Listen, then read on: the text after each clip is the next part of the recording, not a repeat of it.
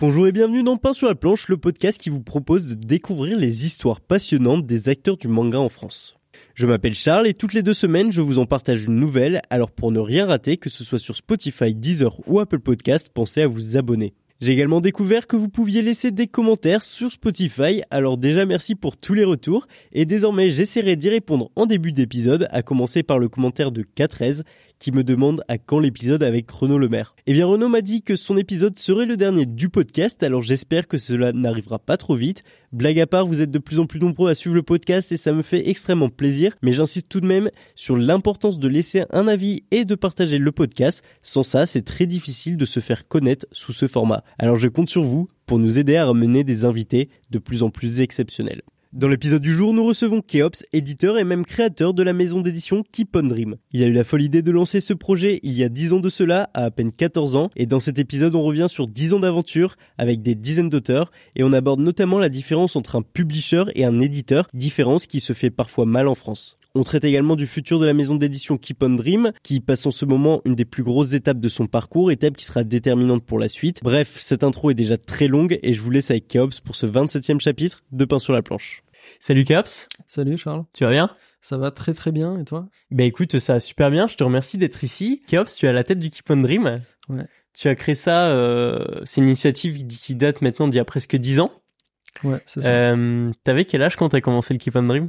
Euh, J'avais 13-14 ans. T'avais 13-14 Là, ans. Ouais, là effectivement, ça, ça nous rajeunit pas, mais on arrive aux 10 ans, on va fêter les 10 ans là, ouais. C'est ouf. Ouais. Et, et donc, euh, est-ce que tu peux présenter qu'est-ce que c'est le Keep on Dream pour mettre un contexte? Ouais, ouais. Et moi, ce que j'aimerais qu'on comprenne, parce que maintenant il y a beaucoup d'acteurs dans le Keep on Dream quand même. Ouais.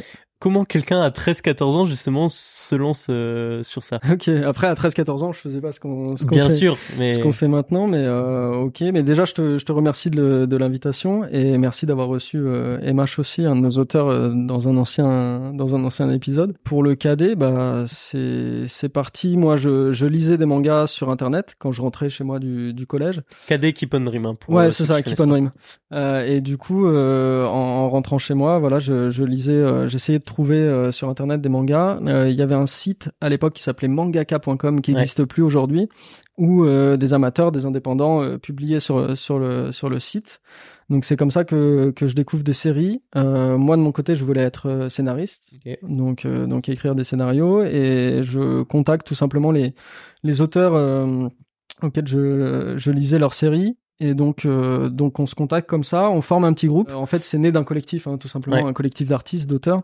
Et euh, on, on forme ce petit groupe et on se dit mais qu'est-ce qu'on peut faire pour euh, faire un truc ensemble pour montrer qu'on est ensemble euh, un groupe? Parce qu'au départ c'était juste se donner des conseils entre nous euh, évoluer Comme un blog ou un forum. euh, Euh, ouais, c'est ça, ouais. On s'envoyait des messages où on en était, etc. Comment ça avançait. euh, et donc on se dit, qu'est-ce qu'on va faire ensemble? On se dit, bah on fait du manga. Au Japon, ils publient leur manga euh, d'abord avant que ça soit en tome relié, c'est dans des magazines de prépublication. Du coup, nous, toute proportion gardée, hein, parce que c'est vraiment, euh, voilà, mais euh, on se dit, bah on va faire ça, mais en ligne, Mhm. Euh, et on va faire des magazines en ligne. Et à chaque numéro, on va avoir les nouveaux chapitres de, de nos mangas. Et on commence comme ça. Et après, du coup, il y a des, euh, on fait des saisons où on publie plusieurs numéros. Il y a des graphistes qui viennent s'ajouter, euh, correctrices, il y a du staff, il y a des, il y a d'autres auteurs, etc.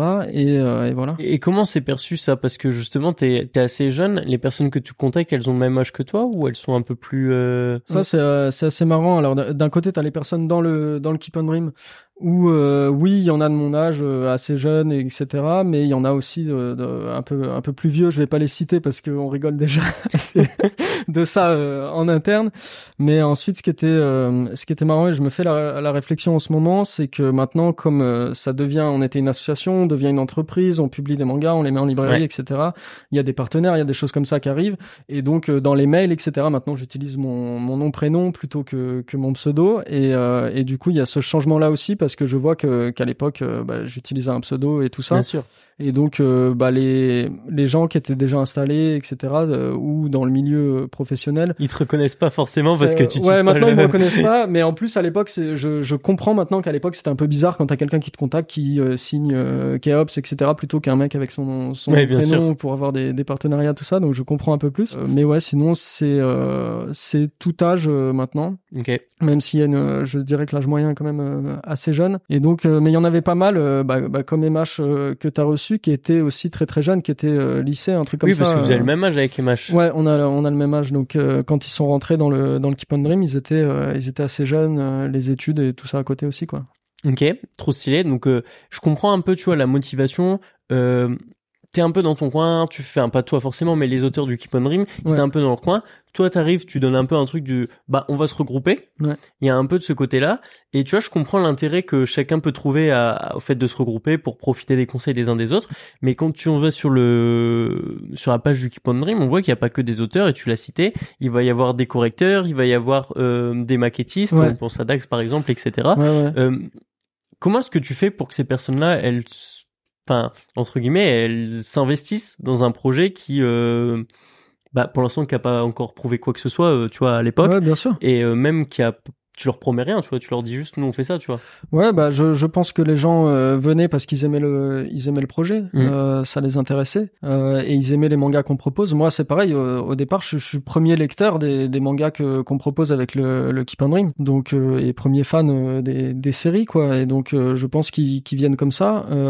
maintenant, après ça ça évolue, etc. Aujourd'hui, on a aujourd'hui on peut payer les professionnels qui mm. qui qui interviennent sur les mangas, donc on peut payer bah, Dax, mais Dax, il est pas que maquettiste, il fait pas que les maquettes de, nos mangas. Ça, c'est son côté professionnel, c'est son métier. Euh, et c'est c'est lui qui nous permet de, de, de, faire une évolution comme ça. Mais à côté, il est aussi euh, maintenant directeur artistique de la maison d'édition, donc c'est lui qui, qui fait tous les choix un, petit peu artistiques. Euh, derrière, on a Julie qui corrige nos, nos mangas, qui est professionnelle aussi de son côté. Et puis après, on a des, des gens qui sont là, qui aident à la communication, qui aident au suivi des auteurs, mmh. voilà tout ça quoi. Et je pense que c'est des gens qui sont à la fois motivés, passionnés de, de manga et des, des séries qu'on propose, mais passionné aussi de, de l'aventure qu'on fait, de l'évolution qu'on a, quoi. Ouais, bien sûr.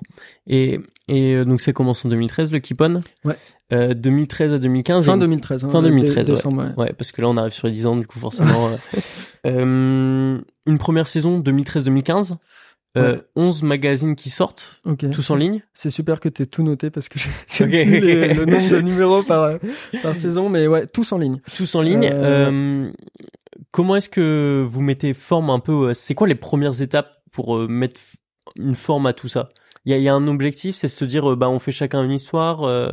Bah déjà c'est ça, c'est de voir les, les auteurs, qu'est-ce qu'ils ont comme comme série, comme histoire, qu'est-ce qu'ils mm. ont comme chapitre. Est-ce qu'il y a des one shot aussi, des histoires complètes en, en un seul chapitre? ensuite nous on établit le numéro.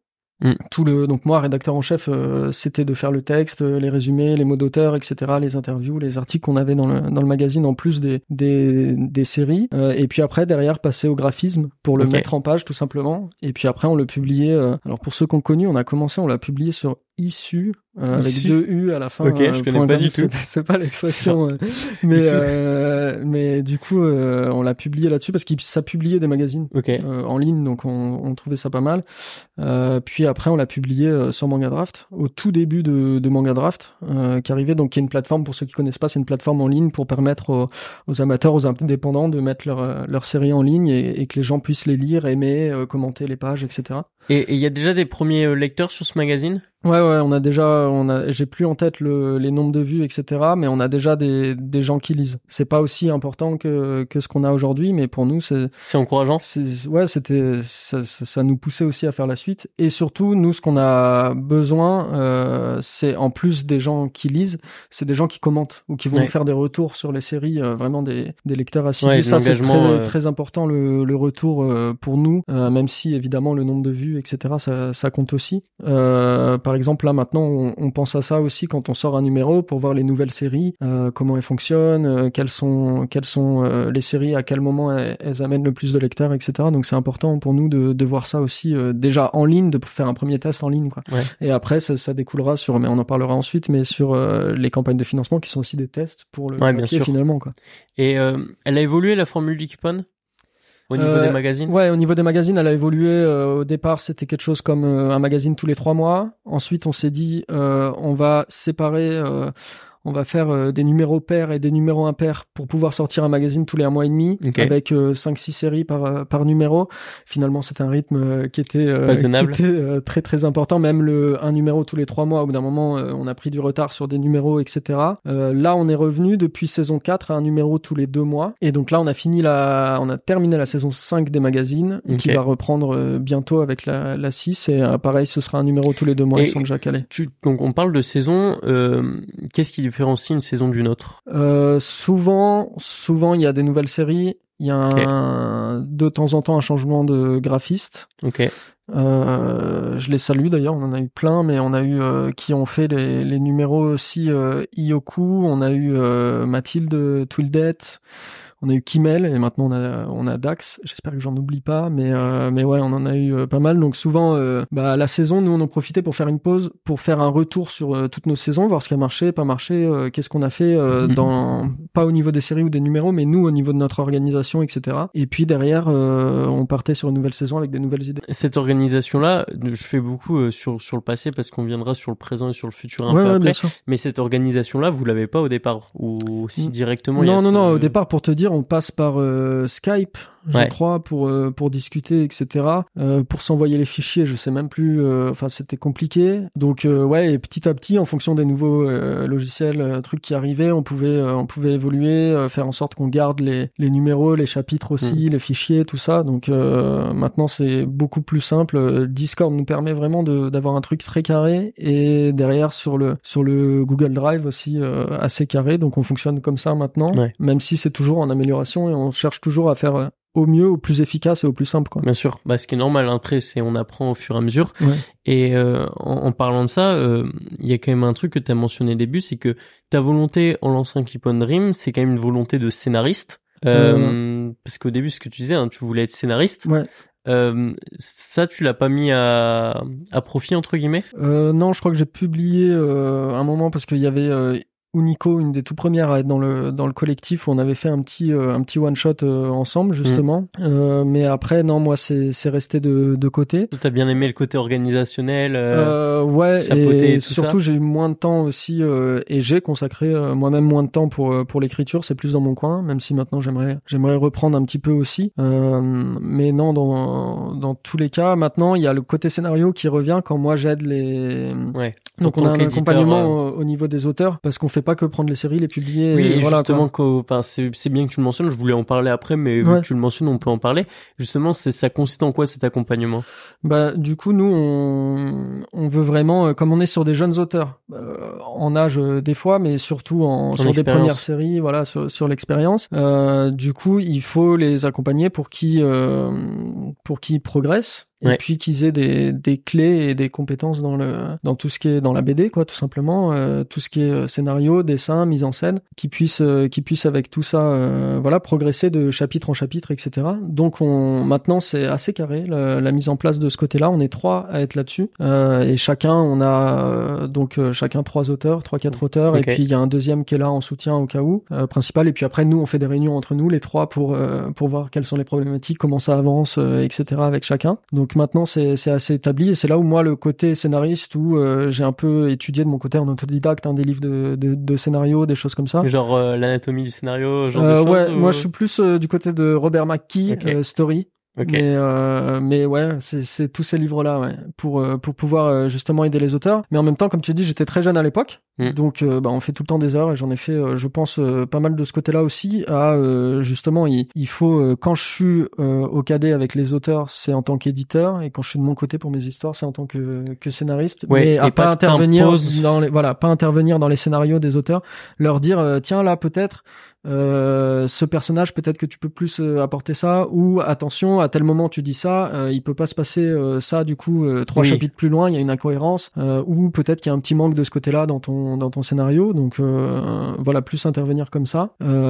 Et puis et puis après derrière c'est les auteurs ouais, c'est plus accompagner que conseiller finalement. Ouais voilà c'est ça. Et puis derrière il y a tout par contre il y a tout un travail sur maintenant c'est c'est assez c'est assez carré de ce côté-là. Il y a tout un travail où l'auteur prépare son storyboard il nous l'envoie nous on fait les retours sur son storyboard de son chapitre. Ensuite, il prépare le chapitre, il nous l'envoie le chapitre finalisé, on regarde les planches finales, on dit si on voit des erreurs sur les planches finales, attention, l'anatomie, le truc, la case, le, machin, et puis en même temps, il nous envoie le storyboard du suivant, et on enchaîne comme ça. C'est un peu la japonaise. Euh, un petit peu, mais c'est dans l'idée d'avoir un vrai suivi pour les auteurs et qu'ils aient une vraie plus-value et qu'ils aient des, des, vrais conseils aussi qui puissent progresser. Et après, derrière, une fois qu'on a fait tout ça et qu'on a publié les chapitres dans les numéros, tout ça, au moment du, du tome papier, on fait un grand moment de retouche sur le tome en entier parce que mm. des fois, les premiers chapitres ont quelques, quelques mois, quelques années. Par exemple, ce qu'on a fait avec Trister sur, sur Mechamedi, il y a beaucoup, beaucoup de retouches sur les planches, euh, sur les planches du tome 1. Donc, euh, voilà, pour avoir un niveau global qui est quand même sympa. Qui soit homogène. Voilà, qui soit homogène euh, et qui soit euh, sympa aussi en librairie. Qu'on donc euh, voilà. Et, et ça c'est fort parce que je sais je me trompe peut-être, hein, je connais pas les fonctionnements de toutes les maisons d'édition, mais je sais qu'il y a des maisons d'édition où l'auteur est vachement plus laissé seul, il est signé, mais après il est un peu plus. Euh... Ouais, ouais, bah il y, a, y avait beaucoup de ça parce qu'en France on n'a pas cette habitude-là du de l'éditeur euh, conseiller. On, a les termes de, en anglais éditeur et publisher où c'est pas pareil si c'est un accompagnement ou si c'est juste euh, vendre le livre, mais euh, ça tend à se développer. Il y a de plus en plus de mangas français dans chaque euh, maison d'édition et maintenant les les éditeurs voient aussi qu'il y a ce côté-là à apporter aux auteurs français de, de les conseiller, de les accompagner. Donc euh, maintenant, ça, ça, se fait de plus en plus et j'espère que ça va se continuer de se faire. C'est une pratique qui, qui doit se démocratiser. Ouais, ouais, parce pour élever le niveau général en fait. Oui, un auteur, il, un auteur, il peut toujours s'améliorer et l'éditeur, il, il peut toujours lui apporter quelque chose de plus que de juste promouvoir ou, ou, vendre son manga. Donc je pense que je pense que c'est hyper important. Et en plus, moi, c'est quelque chose que je vois aussi, c'est qu'après, quand on va défendre le manga auprès des librairies, auprès des lecteurs, auprès des partenaires, etc. Bah, si déjà si on a travaillé euh, quotidiennement, enfin euh, toutes les semaines, etc. sur le manga, sur les chapitres, qu'on les connaît presque par cœur, qu'on connaît le, manga, on sait ce qu'il raconte, on connaît le texte. Euh, derrière, on peut bien évidemment mieux le, défendre et le, promouvoir, mais en plus, on, le connaît bien, donc on assume tout ce qu'il y a de tout ce qu'il y a dedans, quoi. Mmh. Carrément. Carrément. En vrai, ça te donne vraiment une vision de ce qui se passe dans le tome. C'est un peu comme si tu avais un peu de toi en fait dedans. Il y a un peu de toi, tu vois, forcément. Euh, il y a un peu de moi dans le cadet en général. Je pense dans les mangas, dans les mangas eux-mêmes, c'est c'est les auteurs, c'est ce qu'ils ont, c'est ce qu'ils ont raconté. Et tu vois, euh, on parlait de saison justement. Là, on est à la cinquième saison, c'est ça? Okay, Ouais, qui se euh, termine. Qui se termine. L'année dernière, en 2022, vous dépassiez les 500 000 vues sur Manga Draft. Ouais. Ce qui commence à être des des chiffres sympas, quoi. Ouais, ouais. Qui, qui mais c'est quand même avant la cinquième saison, il y a quatre saisons. Il y a notamment une deuxième saison une deuxième saison qui euh, où là on passe de bah entre la première saison où il y a 11 magazines publiés à une deuxième saison où il y en a beaucoup moins. On sent un peu une, un ralentissement peut-être dans le Keep on en 2017 euh, ouais, et je pense qu'on a coupé en deux en fait, euh, tout simplement. Où la première saison, on n'avait pas cette idée de faire des saisons, etc. Donc on enchaînait les numéros et c'est tout sans, sans vraiment d'organisation euh, de ce côté-là périodique ou je sais pas. Et du coup, la deuxième saison, on a fait plus courte pour être sûr de la faire et avoir le nombre de le nombre de, de numéros, etc. Donc parce qu'il me semble qu'on est allé quelque chose comme une année scolaire et demie, quelque chose comme ça.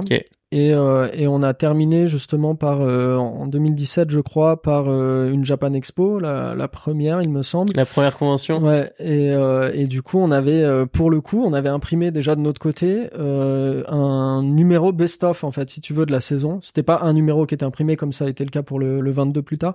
Là, c'était vraiment en fait, on prenait les premiers chapitres des séries qui étaient sortis pendant la saison, mm-hmm. plus les one shots et on en faisait euh, la compile dans un numéro spécial qu'on vendait à la Japan Expo. Donc il y en a eu deux comme ça, il y a eu 2017 et après soit 2018 soit 2019 sur la saison d'après. Et, et, justement euh, sur cette première expérience de, de, salon à Japan Expo, euh, c'était comment un peu de se confronter au public, de voir un peu si on pouvait vendre son produit, bah, etc.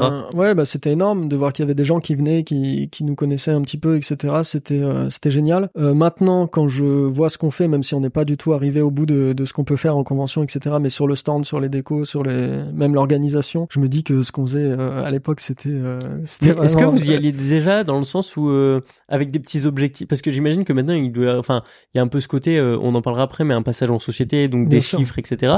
Est-ce qu'à l'époque il y avait déjà cette notion de bah, on fait ça pour le fun ou déjà on se disait bah est-ce qu'on peut en tirer quelque chose tu vois? Euh, on faisait ça pour pour se faire plaisir et pour faire plaisir aux lecteurs mais on mais on regardait effectivement euh, combien euh, combien on en vendait euh, par journée tu vois pour voir à peu près combien de personnes vont lire le numéro. Est-ce que derrière ils vont nous envoyer des petits messages des des retours? Donc il y avait un, petit peu un petit peu ce côté là mais après c'était très très réduit. Le, comme tu disais le plus important c'était principalement sur internet. Et voir combien combien on faisait sur internet. Comme tu disais là 500 000 vues après. Mais nous ce qui importe c'est surtout le nombre de lecteurs uniques donc le nombre de personnes qui ont vraiment lu le, le numéro. Ok, je vois. Hyper stylé. Et euh, donc ça, la deuxième saison qui finit en 2017. Ouais. Après, il y a un petit creux, non? Euh, Après, il y a un petit creux. Il y a, je crois, euh, saison 3 qui arrive. Donc on prend un petit peu de temps pour préparer la 3. Pourquoi justement? Enfin, je vois moi là sur euh, sur mes notes, hein, mais entre 2017 et 2021, il se passe pas grand chose. Ouais, mais en fait c'est entre la 3 et la 4 Ok. euh, où il y a une pause. Euh, parce qu'en fait, du coup, tout le monde a, bah, c'est le, c'est le moment où tout le monde est un peu rattrapé par sa vie, par sa vie perso. Euh, il y en a pas mal, donc qui avaient euh, mon âge ou, ou, presque aussi. On rentre soit en études, soit en, soit en travail.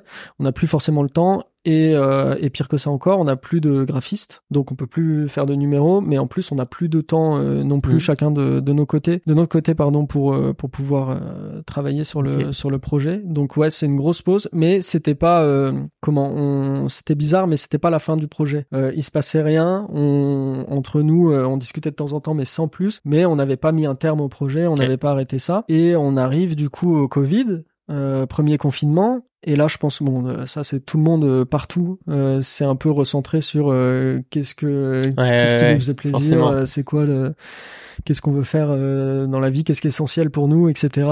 Et et là, on s'est recontacté avec d'autres membres du collectif. Moi, clairement, l'idée, c'était qu'on n'était pas allé au bout du projet. Tu vois, on n'avait pas, au départ, Tu recontactes qui à ce moment-là? Euh, je, bah, on avait un groupe en fait. Le, le, groupe, il n'y avait pas de message depuis très longtemps, mais on avait un groupe, donc euh, je mets un message là-dedans. Et après, j'ai, ceux de, qui étaient là au début ou presque, Emage qui était là presque au début, euh, qui me dit euh, à fond. En plus, lui, il préparait, euh, comme il a expliqué dans le, dans le one shot, mais il prépare dans l'épisode, il préparait son one shot. Il y a Smikey aussi qui est, qui est mm. l'auteur de Pain, qui est, qui est à fond. Et après, quand, quand, quand j'envoie un message dans le groupe, tout le monde tout le monde est super chaud pour revenir et pour justement aller au bout du projet, essayer d'avoir nos mangas en version papier. Trop bien. Donc, euh, Donc tout le monde. On repart avec cette idée-là. Donc une pause pour mieux repartir en fait. Euh, ouais, c'est ça parce que quand c'est quand c'est retrouvé, on savait, euh, enfin on savait, on, on imaginait, euh, voilà, qu'est-ce qu'il fallait pour qu'on progresse, euh, pour aller au bout, pour euh, pour imprimer nos mangas, qu'est-ce qui avait pas marché ou moins marché, pourquoi on s'était mis en pause, etc. Donc, et, et, toi, c'était quoi ta vision du Keep on Dream au moment où tu renvoies ce message? Je me dis, bah dans dans ce truc-là de de pas être allé au bout du projet, je me dis que on peut on peut faire plus et on peut proposer vraiment aux lecteurs nos mangas en en version papier. Je suis sûr qu'il y a des lecteurs qui aimeront ce qu'on fait et, euh, et, donc j'ai envie de j'ai envie d'y aller. Je pense après bien sûr il y a tout le développement et tout ce qui va arriver après mais euh, je pense qu'il y a un truc à faire pour être euh, pour être euh, maison d'édition et voilà proposer les, les œuvres. Et, et, à ce moment-là t'as as toujours une vision de Geek Dream en tant qu'association ou tu vois le truc ouais, non on est on est en asso très clairement mais par contre j'ai on veut euh, à ce moment-là, euh, je veux qu'on puisse euh, payer les gens si on passe sur du papier, les professionnels qui interviennent sur mhm. les sur les sur les mangas et les auteurs aussi et qu'ils aient des droits d'auteur ensuite sur leur sur leurs œuvres, même si c'est un nombre au départ qui est qui est assez limité, etc. Mais qu'on puisse voilà que ce soit tout cadré tout bien que euh, chacun puisse euh, être rémunéré à hauteur de, de ce qu'il fait, etc. Donc c'est l'idée. Je me dis que si on va vers ça, on va faire euh, ça bien, quoi. Et justement, ça va être quoi la première marche à part ce message pour se dire bah on bah la première marche c'est de relancer un numéro. Ouais. De là, on se dit, on donc à ce moment-là, on recrute d'autres auteurs que moi j'avais découvert sur internet aussi, mais donc Ren qui fait le manga Border End et Goto qui fait Nodoka euh, et Layu qui fait la princesse Corbeau. Ça c'est des séries qui enfin Goto c'est déjà sorti mais les autres c'est des séries qui vont arriver euh, en papier plus tard.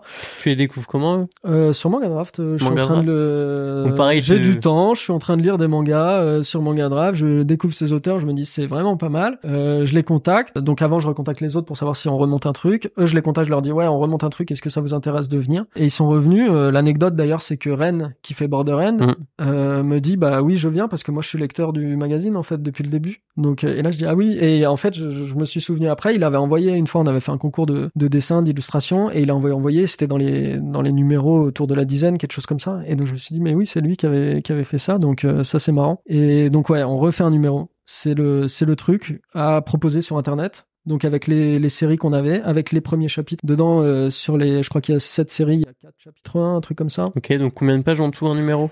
Il faisait euh, entre 200 et 300, je sais plus exactement euh, combien, mais ouais, pas mal de pages.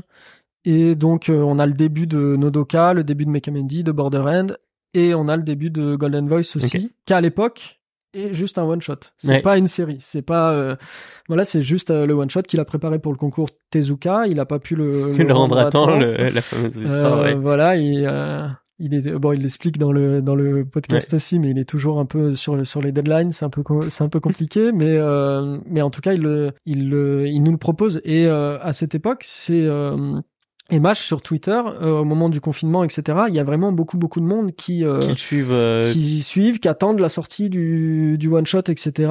Et Mash il me dit mais si on revient avec le cadet, moi je j'envoie le one shot dans le numéro, je le publie pas euh, comme ça ou, Ouais, ouais. ou machin. Et ça c'est c'est c'est super quoi, c'est génial parce que c'est aussi un des mangas qui a amené euh, du monde beaucoup de lecteurs euh, à découvrir à découvrir le numéro, etc. Donc ouais, on, on sort le numéro, il fait un truc comme euh, 500 500 euh, lecteurs uniques. Donc euh, dingue. Et avec le, le numéro, on sort un petit formulaire parce qu'on avait un peu des retours des gens, etc. Et donc on sort un petit formulaire où on pose deux trois questions sur le numéro pour nous nous améliorer les prochains numéros, améliorer les mangas, etc. Le formulaire est sur Manga Draft ou sur votre Non, site? euh, c'est un truc, c'était un lien, tu vois, pour Ok. qu'il y ait un, sur Google euh, avec un, un formulaire.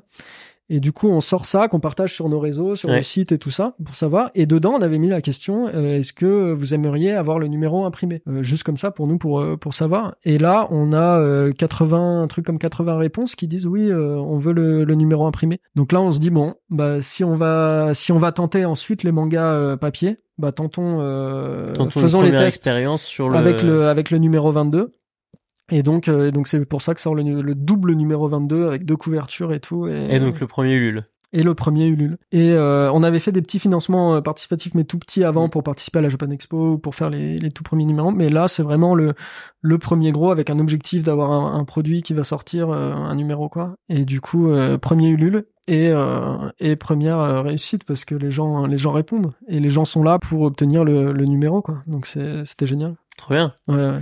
Et c'est un premier Ulule. Euh, entre temps, il y en a eu d'autres. Ouais. Il y en avait pas mal d'autres. Euh, tu sens que t'as compris des choses? Euh, ouais, ouais, il faut, euh, il y a, il y a l'expérience qui arrive. Euh, pour moi, l'expérience c'est juste faire des erreurs et après, euh, de toute façon, il faut les faire et c'est comme ça que tu, tu, tu progresses. Mais après, il faut en tirer des, en tirer des choses.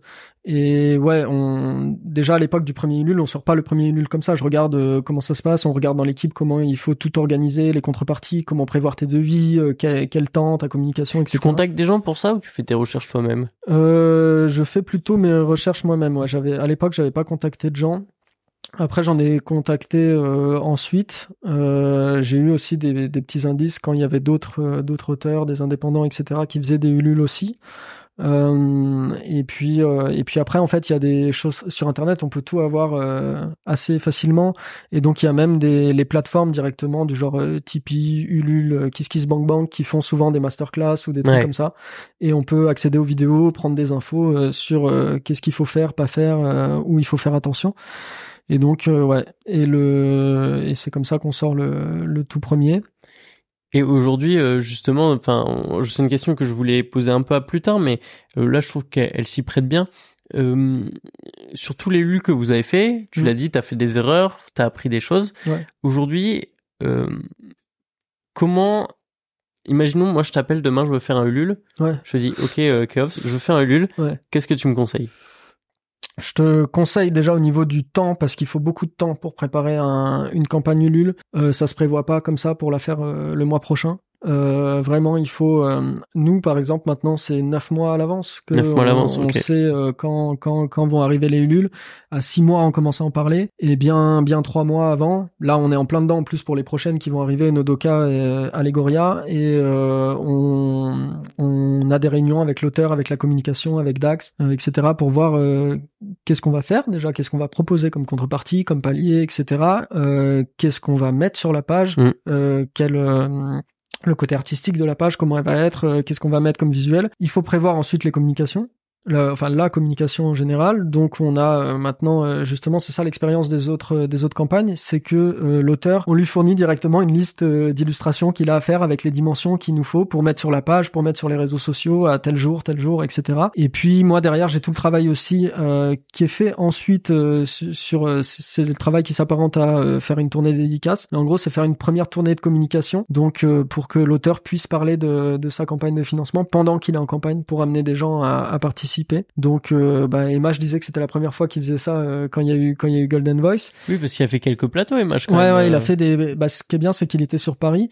donc, ça, et ça parlait aussi de beaucoup de de son manga. Donc, on a pu effectivement, il a pu faire des, pas mal de, de, trucs sur Twitch ou ou en ligne ou sur Internet. et après, nous, on a essayé de tester. là, je vais, je divague complètement, mais non, en mais fait, c'est important, t'inquiète. Sur les premiers mangas qu'on qu'on fait en papier, donc c'est moi qui choisis euh, qui, qui va être en papier à ce moment-là, bien sûr avec l'accord de, de tout le groupe, etc. Mais donc je me dis, il faut prendre des profils différents pour voir euh, justement pour faire des erreurs et ou faire des expérimenter et expérimenter chaque profil. Donc on a eu euh, un auteur qui était, bah, comme on parle des matchs, qui était très présent sur les réseaux sociaux, mais pas présent en vrai, pas de salon du livre, pas de dédicace, etc. du tout. Ensuite, on a eu Goto euh, pour Nodoka, qui lui était euh, très présent en justement en salon du livre où il faisait les trucs de son côté, il les proposait, etc. Euh, convention, il faisait euh, toute une tournée, etc. Mais pas sur les réseaux sociaux. on a eu Trickster qui est entre les deux. Mhm. Donc vraiment pour ensuite nous qu'on ait quand, quand on lance une campagne Ulule en fonction du profil d'auteur, qu'on ait plus ou moins des clés un peu de de, de voir qu'est-ce qui marche ou, ou, quoi proposer. Et, euh, et, donc on a ça euh, bah là pour les pour les prochains on peut on peut réfléchir à ça. Même si euh, maintenant on, on, arrive à, à comprendre aussi que principalement c'est euh, comme euh, les plateformes de financement c'est quelque chose qui est plutôt destiné aux jeunes puisque c'est via internet etc donc ou à des gens on va dire entre oui, oui, 20 et 30 35, 35 voilà euh, c'est plus facile pour eux parce qu'ils ont juste à, s'inscrire, etc. Ils savent comment faire avec le portable, avec Internet, alors que les gens un peu plus âgés, ça devient un peu plus compliqué. Est-ce qu'il faut s'inscrire, faut mettre la carte bleue, etc. Donc on sait que les réseaux sociaux vont jouer un, un rôle primordial là-dedans parce que c'est des gens qui ont déjà l'habitude vu qu'ils sont sur les sur les réseaux sociaux. Même si après, du coup, il y a des, euh, on essaye de différencier les plans de, de communication et donc nous, euh, pour pour revenir à la com, quand on quand on fait Image, bah, on se dit justement on va aller sur les plateaux Twitch, etc. Quand on fait Goto euh, pour euh, Nodoka, euh, son manga, on se dit bah on va aller plus, on va voir sur les médias locaux comment ça réagit, sur les journalistes, etc. Et ça a très bien réagi. On a eu, on a eu beaucoup, beaucoup de sollicitations d'articles, d'interviews, donc ça c'était très cool. même s'il est passé aussi dans deux, dans deux trois émissions, voilà des gens qui en ont parlé. Puis pour Trickster, bah on, on mélange un peu les deux puisque lui mélange un peu les deux. Quoi. Et, et justement, tu parles de communication. Il y a la communication, c'est sûr. Il y a aussi les contreparties. Euh, Moi, un truc que j'aime bien chez Kim Dream, c'est que vous avez des contreparties qui sont assez originales. Ouais. Euh, on va prendre par exemple MH euh, qui avait un vinyle avec euh, toute la musique et tout, une soirée de lancement. Trickster qui a une veste euh, Mecha Mandy. Et euh, ça, c'est quoi? C'est c'est une initiative du Keep on Dream ou c'est l'auteur un peu un petit kiff euh... Non, en fait, au début, on se dit le, comment ça marche au début, comment on, on réfléchit à ça, on se dit on va mettre une très grosse contrepartie un truc à euh, et encore c'est pas très gros. Quand je vois les, les grosses contreparties qu'on a mis le montant est pas énorme non plus mais c'est déjà de l'argent. Mais on se dit on va se mettre euh, voilà la dernière contrepartie une très grosse contrepartie. Et pour que les gens aient cette très grosse contrepartie là bah bien sûr il leur faut quelque chose de, de personnalisé de, un, nouveau truc un produit. Et on se dit mais on va mettre en lien avec le avec le manga. Euh, avec ce que raconte le manga ou pour être dans le thème pour faire un pas un produit dérivé mais un truc vraiment euh, important et cool. Donc euh, Smikey par exemple c'était euh, pour euh, pour Pain. Euh, lui, il est guadeloupéen et en plus le, le manga c'est sur euh, une île exotique, etc. Enfin, c'est sur des îles, mais c'est sur une planète exotique, tout ça. Donc, on s'est dit avec la plage et tout, on va faire une serviette. voilà, donc on a fait ça. Après, Emash, lui, Golden Voice parle de son, son manga parle de musique. Donc euh, et il y avait euh, Bad Dreams, donc la maintenant compositrice de musique, mais euh, qui avant, quand il avait sorti le one shot, lui avait envoyé des une musique sur Golden Voice et du coup quand on quand on part sur la campagne, on se ah, dit donc elle, elle, avait découvert. en fait, elle l'a fait de son côté. Elle a découvert MH. Elle à travers le Keep on Dream ou euh, sur les réseaux elle a, Sur les réseaux, je pense. Elle a lu le, le premier chapitre. Euh, enfin, et elle a fait une musique. Et elle a fait une musique parce qu'elle elle fait de la musique. Et elle l'a envoyé à MH. Tiens, j'ai fait une musique de ton manga. Et, trop bien. Et, ça s'était arrêté là, tu vois, pour l'instant. Et après, nous, quand on, prépare la campagne avec MH, on dit qu'est-ce qu'on peut faire pour ce pour ce gros pack? On se dit bah on va faire un truc relié à la musique. Tiens, est-ce qu'on est-ce qu'on ferait pas un vinyle? Et là, euh, et là, il nous dit, mais en fait, il y a, y a, une compositrice qui a envoyé une musique pour Golden Voice. Je vais la recontacter, je vais voir ce qu'on peut faire. Et donc, euh, Bad Dreams s'intègre au projet. On fait un vinyle où il y a toutes les, tout un album en fait dedans. Euh, et c'est génial parce que nous, c'est sur cette contrepartie spéciale sur chaque manga, on essaye de faire vraiment un truc qui soit raccord avec le manga. Et donc là, c'était euh, là, c'était top. Et derrière, il y a des trucs où, euh, bah justement, Bad Dreams est venu sur la soirée de lancement chanter en live. là derrière, je, je peux l'annoncer là, mais on, on a un ciné-concert BD qui est en train d'être mis en place du à côté de à côté de Toulouse avec une agglomération, avec un festival de BD et tout. Donc euh, MH, il est en train de travailler avec un motion designer, euh, Eyes pour pas le, le citer, et avec euh, Bad Dreams et une bruiteuse aussi euh, pour faire un truc en live euh, sur de l'animation, etc. C'est génial. C'est vraiment c'est avec le manga en plus c'est un truc qui c'est comme transmédia enfin tu vois c'est un, un, truc mm. qui, qui vient sur un autre domaine mais qui est en rapport avec le manga et donc nous après ouais sur Mekamendi donc la veste parce que c'est la vraie veste que ont Mendy et Albert qui travaillent dans un, un atelier où ils réparent des trucs et pas que mais euh, et donc ils ont une veste. Et donc c'est cette veste-là qu'on propose aux gens. Et en plus sur Mekamendi, on a tenté un petit truc un peu au milieu, mais une boîte de protection pour rappeler le côté cyborg et tout. Donc euh, voilà, Nodoka, c'était une, fille, une peluche. Tu vois, ça c'est euh, Nodoka, donc une peluche, mais ça c'est je trouve qu'en termes communication, c'est hyper intelligent parce que tu vois, ça crée vraiment une identité, ça mhm. rajoute un produit. Par contre, au côté euh, Ulule, euh, tout ça. En général, je sais pas, c'est les conseils qui donnent plus ces trucs-là, c'est de proposer plus des genres de services ou des trucs un peu réplicables, ouais, c'est ça, trop pas, cher, etc. Pas forcément un produit. Alors que là, ouais, euh, au niveau du business, c'est. Nous, on est un peu dingue, mais euh... mais l'idée en fait, c'est que. Parce que ça coûte cher, hein. Enfin. Ouais, ouais, le, le vinyle, euh, il nous a coûté, il nous a coûté super cher, effectivement. Mais bon, il fait tellement plaisir aux gens que voilà. Et non, le, le, truc, c'est que quand on prépare le, le Ulule, euh, l'auteur il vient avec ses idées et il nous apporte les idées. Et nous à partir du moment où on, est, on les a rien ne nous empêche de les faire ou au moins d'essayer de mhm. les faire tu vois. Et donc et donc voilà et d'être sur un truc euh, effectivement euh, très personnalisé. Et donc maintenant j'ai l'impression qu'il y a aussi de l'attente. Ouais, quand que on les fait gens, une campagne les gens attendent de savoir quel, va être l'objet un peu différent? le truc relié etc donc ça aussi on y on y réfléchit on y réfléchit beaucoup. Mais ouais on on dépense de, de l'argent effectivement pour ça, mais c'est pour euh, pour euh, faire en sorte que le, le, manga soit plus connu aussi. Quoi. Ouais, voilà. Donc euh, là, si je récapitule, pour faire un bon Ulule, premièrement, s'y prendre vraiment à l'avance. Ouais. Deuxièmement, avoir une campagne de communication qui est assez, qui correspond à la personne. Ouais, et, et dans la communication, euh, se connaître un peu, connaître ses réseaux. Mhm. Euh, un petit peu savoir si euh, on a que notre famille par exemple qui nous soutient ou si on a des gens qui veulent avoir euh, notre produit etc si c'est pas encore le cas il faut voir un petit peu ses followers etc mhm. ou les gens dans la vie qui nous aiment bien et tout ça. Si c'est pas encore le cas il faut essayer de de faire monter la hype tu vois et de, ouais, de bien récupérer des gens parce que c'est très important les premiers jours etc ton premier cercle tes amis proches etc puis ton deuxième cercle les gens qui te connaissent. Donc il, il faut quand même avoir une petite base Bien si t'es tout seul dans ton coin et que tu proposes ton truc, je dis pas que tu réussiras pas, mais c'est très difficile. Il faut une petite. Euh, et est-ce que Ulule peut servir aussi comme outil de communication? Ah bah clairement, c'est en plus de nous servir à imprimer le, les mangas euh, ou le numéro par exemple, euh, c'est aussi, euh, on va pas se le cacher, c'est aussi euh, une campagne de communication.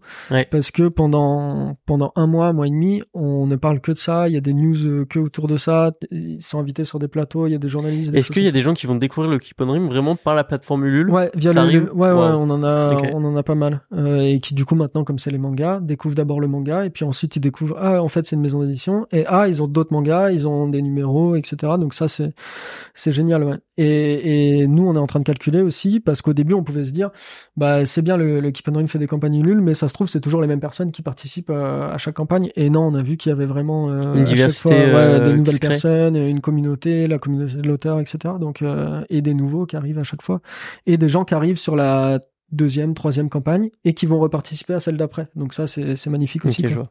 Et tu expliquais euh, en off que pour les euh, les différents Ulule justement, vous, je te demandais un peu comment vous faisiez pour tarifer pour savoir quel était le montant minimum à avoir. Tu te positionnais sur 2000 euros. Est-ce que tu peux expliquer un peu le... Ouais, nous, on va, ça, c'est important. C'est le troisième point avant de faire une campagne Ulule, c'est de bien chiffrer, bien calculer. Hmm. Donc, qu'est-ce que tout va nous coûter? Donc, euh, ce qui coûte euh, très cher, c'est les frais d'envoi. Euh, en France aussi, si on passe pas par des livraisons point relais, mais par la poste, c'est hyper cher. Mais ensuite, il faut calculer si on fait un manga, combien ça va me coûter de l'imprimer. Euh, Ulule, forcément, la ou une autre plateforme gagne un pourcentage aussi dessus. Nous, chez Ulule, c'est 8%. Et puis ensuite, c'est souvent 8%. Hein, ouais, c'est autour de 8, je pense, 8-10. Et après, il faut calculer euh, les contreparties. Combien ça va me coûter de, de faire aussi les contreparties. De faire un vinyle, de faire une veste, de faire une serviette. C'est ça. Donc, faut tout calculer. Et puis, euh, si c'est quelqu'un qui veut monter une campagne de financement, une fois qu'il a bien calculé tout ça, Mm. Il rajoute de l'argent dessus. Il rajoute euh, bien 100, 200 euros parce que rien ne va se passer comme prévu. Il y a des trucs qui vont coûter plus cher. Donc euh, rajoutez un petit peu. Un 10% de marge. Euh, ouais, je pense euh, sur sur votre calcul de base. Euh, et, et, votre calcul de base, essayez d'être assez précis sur sur les choses, sur les chiffres. D'avoir des devis limites. Et pas se, ouais, ça, avoir les devis, pas se mm. dire ça, ça va coûter à peu près ça. Allez, je pense que ça va coûter un peu moins cher que ça en vrai. Non, faites des. Il y a, y a eu il y a eu des des mauvaises surprises? Euh, il y a eu des mauvaises surprises, il y a eu des bonnes euh, aussi, mais euh, nous les les plus mauvaises surprises qui sont arrivées, c'est pas tant sur l'argent, mais plus sur le, les temps de fabrication, les temps de retard, les les choses comme ça. Par exemple sur Golden Voice en plus on est passé de nous on faisait une centaine ou une petite centaine de contributeurs à d'un coup 300 euh, sur Golden Voice. Donc on est euh, on est deux à gérer ça. Mm. c'était c'était compliqué il y avait tout ça à gérer. Et en plus on a eu des retards Parce que vous faites tous les envois euh, vous-même Ouais, ouais. Donc, c'est-à-dire là, euh, Là, ça va évoluer par la suite, mais pour l'instant, ouais, on faisait tout nous-mêmes. Ok. Euh, donc, euh, mais ouais, c'est c'est c'est beaucoup de gens. Il faut faire les packs, il faut les dédicacer. Euh, Emash à, ce moment-là a eu beaucoup moins de temps aussi de son côté pour pour faire les dédicaces. On a eu du retard à l'impression. On a eu du retard sur les contreparties. On a eu énormément de retard sur le vinyle. Donc euh, et là et mais je pense qu'il faut bien communiquer aux gens, faut leur expliquer. Nous, euh, on, a essayé de bien expliquer aux gens. Euh, on a reçu plein de messages privés évidemment, mais on a essayé d'expliquer via Ulule, via des communiqués, etc. où ça en était, euh, parce que les gens ils, ils, ont financé, ils ont droit d'avoir ce forcément ce qu'ils ont ce qu'ils ont commandé, mais euh, pour que tout se passe bien, il faut qu'ils soient au courant de comment ça se passe et où ça en est, etc. Nous on est assez transparent, que ce soit sur les chiffres aussi, mais donc c'était ça qu'il fallait gérer. le, le plus dur à gérer, c'est effectivement quand il y a des retards sur les plannings et tout ça, c'est c'est compliqué parce que mm. tout va tout décaler et tu vas te taper des trucs au moment où tu avais 5-6 projets en même temps. Bah, d'un coup, tu en as 8 ou 9 à gérer parce qu'il y a les trucs d'avant qui, se rajoutent. Donc, euh, donc voilà. Mais... Parce qu'aujourd'hui, c'est combien d'auteurs le Keep on Dream? Euh, Aujourd'hui, qui sont publiés, je crois qu'on est à 12 ou 13 dans les numéros en ligne. Euh, en papier, on arrive à 4 avec euh, Trickster. Euh, et donc, sur l'année prochaine, on en a trois, enfin on a le tome 2 de, de Goto, mais ensuite on a une, euh, une nouvelle autrice, euh, Charlotte, Charlotte Jorio, qui fera euh, Allegoria, tome 1 et 2. Ensuite, on a June, autrice aussi qui fera qui a gagné le la Dream Cup, Dream Cup, ouais. qui fera donc Jasmin étoilé. Et puis après derrière, on a les trois autres aussi, donc et plus les tomes 2. Donc ouais, on va arriver à, à un beau catalogue avec pas mal d'auteurs. Ouais. T'es content? Ah bah très content. et puis moi le la grosse fierté aussi, c'est que chaque, euh, pour l'instant, sur la première phase de publication, on a fait un peu des phases, tu sais, comme Marvel, tu vois. Et sur la première phase de publication, tous les mangas ont marché et même euh, bien marché. Donc, euh, donc c'est qu'on a bien fait notre travail, quoi. C'est que pour l'instant, c'est que des, des, réussites et on compte continuer comme ça, quoi. Et tu vois, à côté de toute cette partie édition, quand on va sur le site du Keep Dream, on voit qu'il y a beaucoup d'autres choses. Par exemple, vous organisez, euh, on vient de le mentionner, mais il y a la Dream Cup, donc euh, qui est un concours, un, concours, un concours euh, de manga tout simplement. Ouais, de et nous pour recruter des, des nouveaux auteurs. C'est ça. À côté, il y a le Keep on Talk, ouais. qui est un podcast tout simplement, un peu comme le mien, tout peu. Enfin, vraiment, Ouais, c'est très, c'est- très, très similaire. C'est un petit peu ça. et- D'ailleurs, euh, c'est arrivé à plusieurs reprises que j'écoute euh, l'équipe On Talk pour préparer mes interviews, par exemple avec Shindo ou avec Emash. euh, Ouais, et puis moi je repensais à ça. Tu m'avais contacté. maintenant, ça doit faire bien un an et demi, deux ans. non, un an, un an. Un an, ok. Le Quand- podcast a un quand, an, du coup. Ok, bah quand tu commençais là. C'est ça. Et tu m'avais contacté justement pour savoir, bah, pour parler un peu du, du Keep on Dream, la maison d'édition, mais pour savoir le manga français, comment ça se passait, les auteurs, etc. Parce que toi, tu commençais ton activité, donc euh, donc c'était marrant. Maintenant, le podcast, il est euh, clairement en pause. Euh, sur cette année, j'ai pas eu de, de temps pour pouvoir le, parce que j'ai une vie aussi. J'avais une vie euh, J'avais une vie. à côté du, du cadet, Bien mais sûr. euh, mais donc euh, là peut-être le le reprendre dès la- l'année prochaine peut-être ou alors euh, peut-être aller sur d'autres podcasts et peut-être euh, aider euh, intervenir ou voilà mais en tout cas euh, Mais euh, oui, non, mais enfin, je citais le Keep on Talk entre Ouais. autres parce que vous avez aussi un site web où il y a plein d'articles. ouais ouais Ça, euh, tu vois, je pensais que c'était un... quand j'ai fait mes recherches, je me suis dit ah ben ils ont des articles. Vous êtes hyper actifs. Il y en a souvent des ouais articles. ouais et ils- puis c'est pas que justement c'est pas que c'est ça que t'as vu aussi je pense c'est pas que sur nos mangas Mm, C'est-à-dire que le, le Keep on Dream aussi, le magazine, le, le webzine ou les articles qu'on fait, c'est aussi pour le manga français, la promotion du manga français en général. Donc on aime bien recevoir des auteurs, euh, les interviewer, voir ce qu'ils pensent de, de comment ça se passe, euh, tout le, le milieu, etc. Qui viennent. Puis, t'es- enfin, même il y a des beaux noms quand même. Tu vois, il y a par exemple euh, Sylvain de la Chouette Compagnie que vous avez ouais, pu Sylvain avoir Dos dans. Santos, ouais. Ouais, qui est, enfin, c'est. Qui va faire euh, le Dreamland, dessin animé euh, Dreamland avec euh, Renaud Le Maire. Ouais, ouais. Donc, euh, enfin, tu vois, t'as quand même pu voir euh, des, des belles personnes et tout à travers ça. Ah non, ouais, ouais, cool. c'est incroyable. Puis en même temps, moi, je peux en profiter pour euh, juste avant le podcast discuter un peu avec eux, euh, leur parler du projet aussi. Donc, Ouais, bien euh, sûr. non, non, non, c'est c'est super cool. Puis après, on se rend compte que euh, on arrive sur un petit milieu quand même assez euh, assez niche et où tout le monde euh, tout le monde se connaît un petit peu euh, D'une manière ou d'une autre. Ouais, euh, voilà, de loin ou quoi. Donc euh, donc non, c'est c'est super et ce sera l'objectif là aussi avec le, le numéro des 10 ans qui va arriver. Et justement, la transition, elle, elle est, elle est toute faite. On y arrive. Je voulais en parler. Et euh, avant ça, bon, j'allais poser mes questions un peu pour qu'on mette un beau contexte, etc. Mais on arrive effectivement sur deux choses qui sont pour moi très importantes dans l'histoire du Keep on Dream. À la fois les 10 ans, parce que 10 ans, c'est toujours une étape. Je pense que peu Ouais. importe le projet, 10 ans, c'est une vraie étape. Et au-delà de ça, il y a le passage en, jeu- passage en société. Ouais. Donc, je te propose qu'on aborde les deux. À commencer peut-être par le numéro des 10 ans, comme ça, on garde la continuité du... Ouais, ouais, bien sûr. Euh, et en plus, c'est le dernier, du coup, euh, c'est le dernier produit, entre parenthèses, qu'on va faire avec l'assaut, Ouais. le, le numéro des 10 ans. Mais donc, euh, bah, en fait, nous, tout simplement, euh, donc le, le magazine a 10 ans, là, à Noël, ça, ça, puisque le premier numéro a été publié à Noël euh, 2013. Et donc, on s'est dit, mais qu'est-ce qu'on va faire pour euh, fêter ça? Et comment on peut le faire pour le fêter avec les, avec les gens, avec les lecteurs, etc. Et on s'est dit, bah, on va faire un numéro hors série et 10 ans, 10 one-shot. On va mettre 10 histoires courtes euh, à l'intérieur, pas que des auteurs euh, du cadet, euh, des invités. Et donc, euh, bah, on a contacté là sur toute l'année euh, les, différents auteurs, etc. pour voir. Et puis euh, là, on a, fait tout le travail pour justement la campagne Ulule. Parce que nous, ce qu'on veut faire, c'est une édition limitée, qui sont imprimées qu'une seule fois. Et euh, donc principalement pour les gens qui vont participer via le via le Ulule. Et euh, parce que on veut faire ce numéro euh, pour eux tu vois. Et Mhm. avec eux finalement parce que c'est eux qui vont enfin ils le verront avec la campagne mais qui vont euh, avec les paliers tout ça euh, euh, bah, financer l'impression mais ensuite euh, aider à rajouter des trucs à l'impression. Donc euh, voilà. Et donc on veut le faire en papier. Et il y a qui dans ces 10 auteurs? Est-ce ah, qu'on il peut y a donner un qui? peu des C'est noms? ça la, c'est ça la question.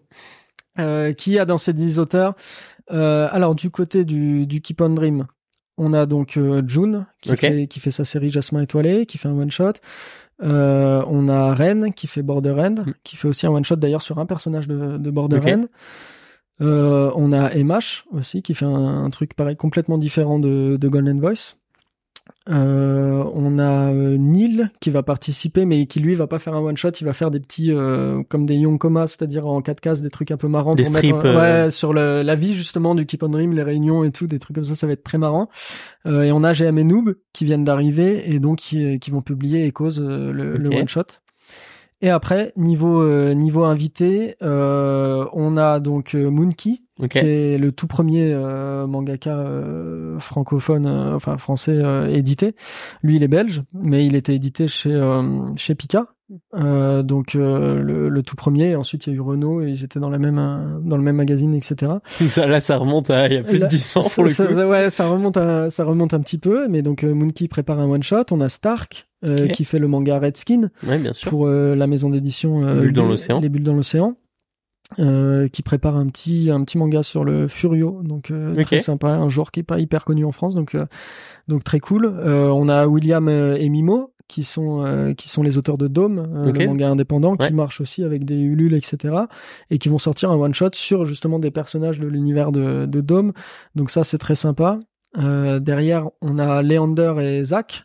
Leander, euh, ouais, bien sûr. Donc, euh, Leander a fait Salive, lui, en, de son côté, avec une maison d'édition canadienne. Et donc, oui, parce que lui, il est au Québec. Ouais, c'est ça. Et donc euh, là, il s'est, lui, il va juste à trop dessin et Zach euh, va Au faire scénario. le scénario. Ok. Zach a fait Battlefield Vermillon, sur, Ok. euh, qu'il a publié sur Manga Draft, que sur euh, que sur internet pour le moment.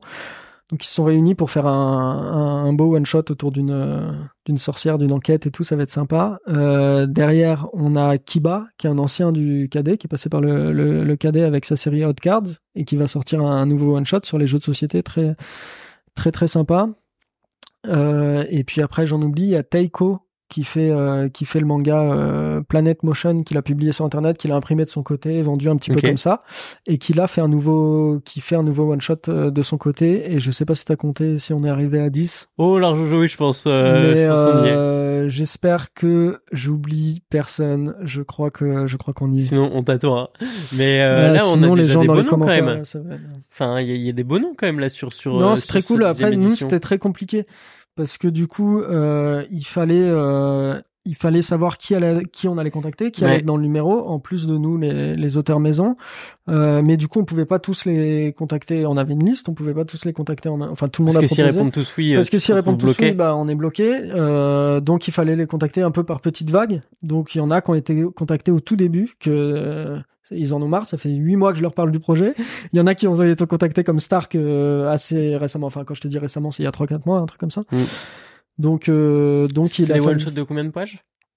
Euh, ça sera entre 20 et 40. Ok. Enfin, entre 18 et Donc on va 40. taper sur du 300-400 pages. euh, Le numéro va faire 400, ouais. Ok. Euh, et l'idée, je sais pas si on va pouvoir le, euh, le montrer tu peux après. montrer. euh, Mais du coup, ça va être de faire euh, donc ça ici c'est le numéro euh, le numéro 22 Ouais. qu'on avait fait. Donc on avait déjà fait une première expérience mais là on est sur du euh, sur du plutôt A5, quelque chose qui se rapproche du A5.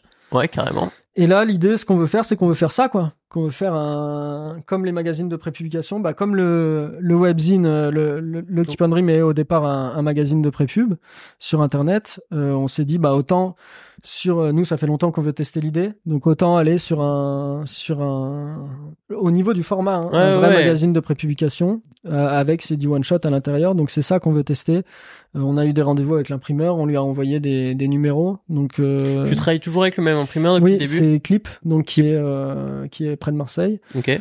Euh, centre Oui, parce que t'habitais d'impression. à Marseille a encore Euh, oui, mais euh, c'était un hasard en fait. On Ah, était chez. Clip avant que moi je vienne à Marseille. Mais après c'était cool parce que moi je pouvais aller euh, chez l'imprimeur euh, directement voir euh, comment ça se passait et tout. Et donc euh, ouais, ce qu'on va faire avec ce numéro, c'est de tenter ce format-là. Qui a, qui, a, qui a pas été fait euh, en France. Il y a eu des magazines de prépublication, euh, mais qui n'étaient pas forcément sur ce format-là. Nous, c'est pas l'idée de faire un magazine de prépublication, c'est l'idée de faire un format euh, au Très, même format euh, qu'un ouais, très qu'un- jump. euh, Ouais, c'est ça. Et, et ça, c'est peut-être, euh, je me trompe peut-être, mais est-ce que sur les formats particuliers comme ça, Mm. c'est pas le papier est pas plus cher? Si, si, euh, là, Ah le, le truc, c'est que euh, déjà, le format, c'est du B. Nous, en. France, on est au A Ah, sur le papier, à bah, 4, à 5, à 3. Et ça, c'est du B. Euh... Euh, si je dis pas de bêtises, euh, c'est pas ma B5? partie, mais je crois que c'est du B6, quelque chose comme ça. Et les planches sont faites en B4, enfin. Et du coup, euh, c'est plus cher, parce que c'est pas le même format papier que nous, on a, donc faut que l'imprimeur, il recoupe, Ouais. Il calibre bien. Et en plus de ça, donc les, pour ceux qui connaissent les magazines de prépublication japonais, le papier à l'intérieur, il est vraiment pas en bonne c'est du qualité. papier journal. euh, Ouais, voilà, c'est ça. Euh, nous, l'idée, c'est que quand même d'être un tout petit peu au-dessus, parce que là, pour fêter les 10 ans, c'est l'idée d'avoir euh, ça Un chez soi et que ça, ça tienne chez soi, tu vois. Et donc, euh, on veut faire ça, mais sauf que si on veut faire du papier recyclé, c'est plus cher en France que de faire du papier neuf. Ah ouais? Ouais, donc euh, donc c'est assez compliqué, même si on regarde euh, toutes les solutions, comment on peut faire. Mais dans tous les cas, ça, ça ressemblera. Et euh, une question que j'ai pas posée et qui est pourtant ultra importante, c'est prévu pour quand? C'est prévu pour là bientôt. euh, le... Donc le la campagne Ulule qui Ouais. va qui va se tenir pour le numéro, elle est prévue du 6 novembre Ok. au 30 euh, non au 10 décembre pardon. Ok, donc un mois. Euh, ouais, à peu près Parce un mois. c'est- le classique sur Lul, hein, c'est Ouais, 30 on peut jours, choisir, il faut 45, savoir qu'on euh, peut choisir, mais il nous conseille effectivement le, le mois, c'est bien. Euh, donc ça va se tenir de ce temps-là. Nous, les auteurs sont en train de préparer les one-shots, il y en a qui ont fini, il y en a Ouais. qui commencent, enfin bref. L'idée, c'est qu'on sorte le numéro aux alentours de mars. Donc je dis ça, et comme je te disais avant qu'on est toujours en retard, euh, peut-être ça sera un peu plus tard. Mais Ce sera pour la Japan. Oh, non. non, non, non. On, on essaye de faire en sorte que ce soit pour, euh, pour le mois de mars. Ok. Et donc nous, en fait, sur euh, fin décembre, on termine le numéro, niveau texte, niveau tout ça, euh, machin. Et niveau janvier, on fait tous les tests d'impression. Février, on lance à l'impression. Mars, on, on peut s'occuper de la sortie. Parce qu'il y aura pas que des one-shots à l'intérieur. Comme on fête les 10 ans, on veut aussi, bah, comme on fait la, la promo du manga français, on veut avoir des interviews d'auteurs français. Ouais, bien sûr. Euh, voilà, des petits dossiers, des choses comme ça. On aura bien évidemment des dossiers sur l'histoire du, du Keep on Dream. Euh, moi, je vais recontacter tous les anciens membres pour avoir un petit mot de chacun, etc. dans le numéro. Donc, ça va être vraiment un, un gros truc. ouais. Pour toi, c'est un peu une consécration. C'est un peu Euh, ce- ouais, là, un palier. C'est peu... vraiment une belle étape. Ouais, c'est vraiment un truc. euh, Puis en plus, si on arrive, si les gens euh, répondent présent et qui financent l'impression via le Ulule et qu'on arrive à avoir un, un objet un- comme ça au vrai format magazine de prépub, ce serait complètement dingue, quoi. Ouais, Ouais. c'est incroyable. Ouais. Et après, vous pourrez, euh, ça va faire des salons et tout après un peu pour. Oui, euh, alors l'idée, euh, c'est une édition limitée, donc de faire qu'une seule impression, il n'y en aura pas derrière. Tu sais combien? On ne sait pas du tout parce que ça va dépendre du nombre de, de personnes aussi qui vont participer à la Mais campagne. est-ce que tu vas rajouter, par exemple, imaginons, il y a 400 On va- personnes, Par contre, 500 ouais, personnes. on va rajouter. Euh, L'idée, c'est qu'on puisse rajouter, bah, pour ceux qui n'ont pas l'argent à ce moment-là pour la campagne ou euh, qui connaissent pas la, qui n'ont pas connaissance de la campagne à ce moment-là, nous en avoir quelques-uns pour les conventions qu'on va faire avec le Keep on Dream sur euh, sur l'année jusqu'à la Japan Expo, Ouais. quelque chose comme ça. Euh, et puis, si jamais il y a des librairies qui veulent aussi en avoir et avoir les les, les auteurs en dédicace à ce moment-là, euh, pouvoir en envoyer un petit peu aussi, et puis pouvoir en envoyer d'autres euh, aussi à des organismes, des gens, etc. Donc euh, on va en faire un peu plus que le nombre euh, qui sera sur la campagne, mais par contre il y aura qu'une seule euh, qu'une seule impression. Et typiquement, là, on a, grosso modo, on a une semaine à peu près euh, du, du lancement. Mm. Euh, tout ce qui est euh, maquette, tout ça, tout est déjà prêt? Non, euh, pas du tout. Euh, Merde. Non, non, non, comme les auteurs ont pas tous fini. Et je veux dire, euh, la maquette du site, du ah, par contre le Ulule, ouais, ouais, le Ulule, on est en train de. Les illustrations, on tout est en ça. train de finir. Ok, on est. Je peux pas te dire que, c'est derniers, prêt. On est, euh, on est en train de, de boire des litres de café, mais euh, Ouais. mais on est en train de finir. On a déjà tout La DAX, il prend cher? Euh, Dax, il est à fond, ouais. Ouais, Ouais. ouais, de- du matin au soir. ouais. non, non, non, il fait un vrai boulot de, de dingue. Euh, mais du coup, euh, on est en train de finir la page. Donc il y a tout le, toute la structure de la page, etc. C'est fait. Il va manquer le visuel de la couverture du numéro. Donc qui va arriver là cette semaine, c'est MH qui le, qui C'est le MH? fait. Ouais, comme il fait Trop le bien. visuel maintenant des numéros, des, des couvertures. Oui, parce que c'est déjà le cas sur euh, l'arrière de celle-ci, je crois. Ouais, Si on- l'arrière et l'avant. euh, Enfin, la, la- le dessin de la couverture, ça va pas être que lui. Ok. Mais la couverture, la mise en page, tu Ah oui, vois, d'accord. les, les éléments, etc., ça va être lui. Euh, c'est lui qui a fait le croquis de la couverture parce que l'idée, c'est qu'on fasse une, cou- une couverture collective avec les 10 héros ou héroïnes des, des mangas qu'on a à l'intérieur sur un truc un peu anniversaire. Ce sera, ce sera marrant. Et du coup, il a fait le croquis. Les auteurs de leur côté ont préparé leur personnage.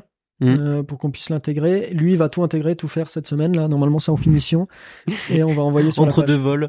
Euh, ouais, c'est un peu ça, euh, MH, euh, entre deux vols, entre deux dédicaces, etc. Puis là, avec le projet ciné-concert, euh, vraiment, euh, euh, j'espère qu'il est pas trop sur, les, sur les rotules, euh, le pauvre, mais, euh, mais on essaye de, de faire en sorte que tout soit prêt. ouais.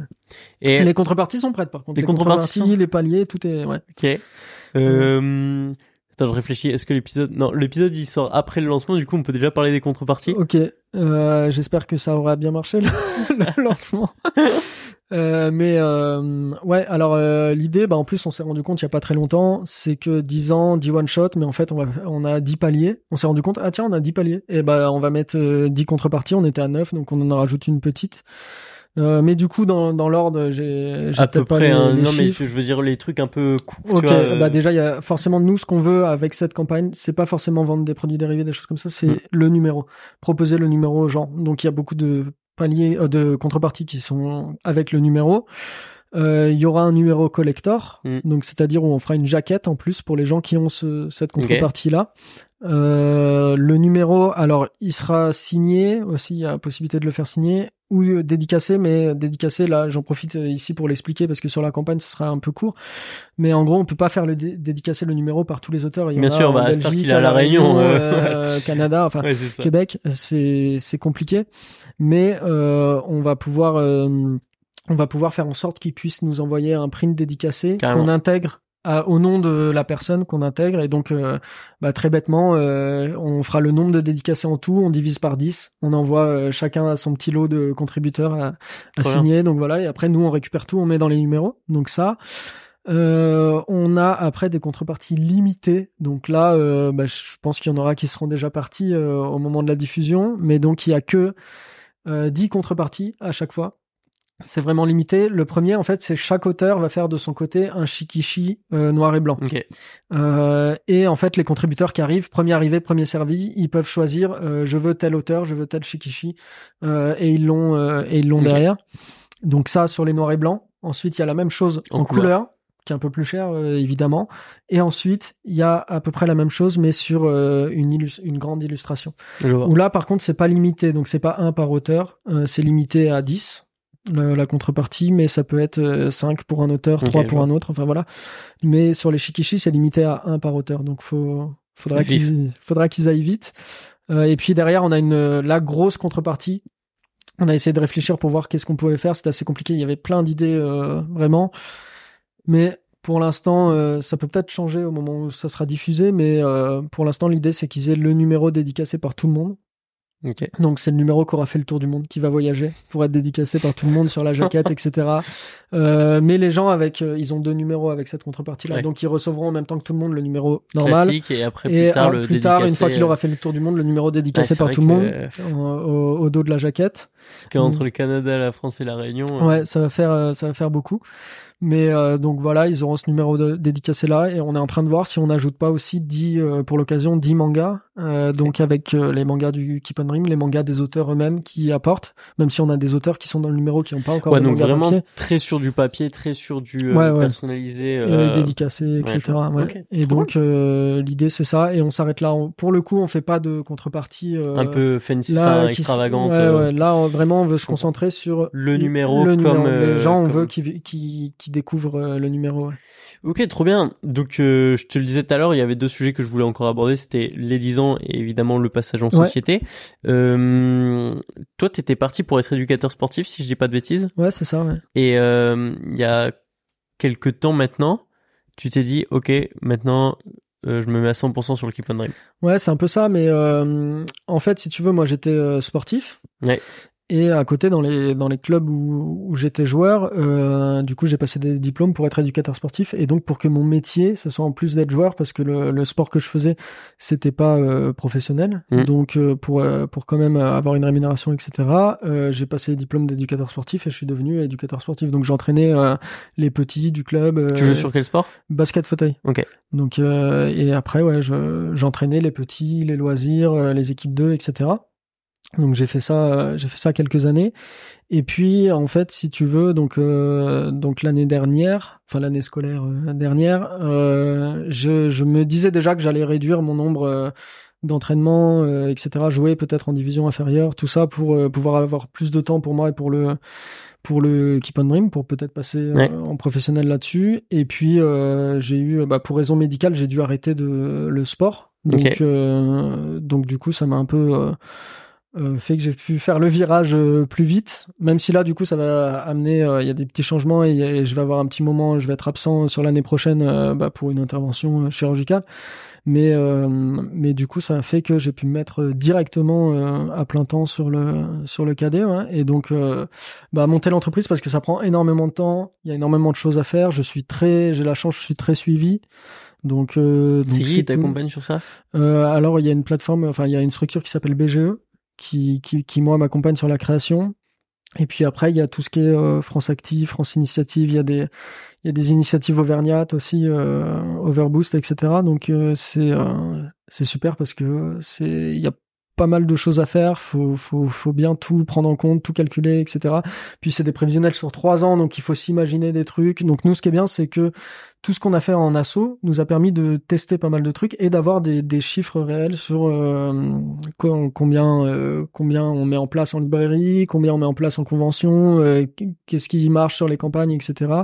Pour faire des estimations après sur les années suivantes avec une petite évolution. voilà. et, et justement, passage en société, ça veut dire qu'à un certain moment, il va falloir que tu te rémunères aussi ouais. qu'il va falloir qu'il est rémunéré. Alors je sais que les auteurs sont déjà rémunérés avec le Kiponry, mais peut-être à un cran encore. Non, euh, ouais, c'est ça l'idée. Euh, c'est que, c'est-à-dire que nous, euh, là, je vais être transparent avec tout le monde, mais nous, l'idée, c'est que on, on va jusqu'à l'été prochain. Enfin, on commence en janvier l'entreprise, la société, on va jusqu'à l'été prochain, on fait un point niveau en finance, etc. à ce moment-là. Mais l'idée, c'est qu'après, dès septembre, donc on puisse bah, d'abord rémunérer, prendre en tant que salarié Dax, donc Annie, qui, qui est maquettiste, et directeur artistique. Donc euh, lui c'est très important parce que c'est lui qui fait un boulot de de dingue euh, qui soit rémunéré. Dans l'opérationnel, il est à 200% quoi. Ouais, voilà, c'est ça et puis euh, et puis voilà le, le taf qu'il fait est, énorme et super quoi. Hyper quali en plus. C'est ça. Et nous on a des gens, moi ça me fait trop plaisir, on a des gens d'autres maisons quand on est en convention, d'autres maisons d'édition ou quoi qui viennent nous voir qui nous disent mais c'est c'est génial le le, la maquette, la mise en page, etc. Donc ça, c'est c'est super plaisir quoi. Et euh, après moi, bien sûr, mais on va voir dans un premier temps si c'est du mi-temps, du plein temps, etc. Euh, et après essayer de prendre deux stagiaires ou apprentis pour euh, communication, édition.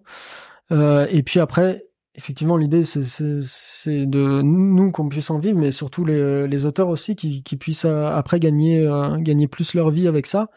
Donc on est effectivement en ce moment sur ces problématiques-là, euh, d'arriver à des auteurs qui vont être peut-être semi-professionnels euh, ou professionnels par la suite dans quelques années. Mais donc, euh, bah, par exemple, on a un auteur qui nous dit, moi, il me faudrait peut-être un assistant pour tout, tout, ce qui est les questions de mise en page, de décor, etc. pour aller plus vite, pour sortir des tomes un peu plus souvent. On a un auteur qui nous dit, moi, je vais réduire mon nombre d'heures au, au, travail pour pouvoir euh, sortir un manga plus enfin un tome par an par exemple pour pas finir ma série dans 15 ans mais la finir dans dans, dans 5 ou 6 la proposer au lecteur. Donc nous on doit réfléchir à comment on fait nous pour amortir ça de pour que eux aussi s'en sortent financièrement et qu'ils voilà, se pas dans une dans une situation compliquée quoi. Ça.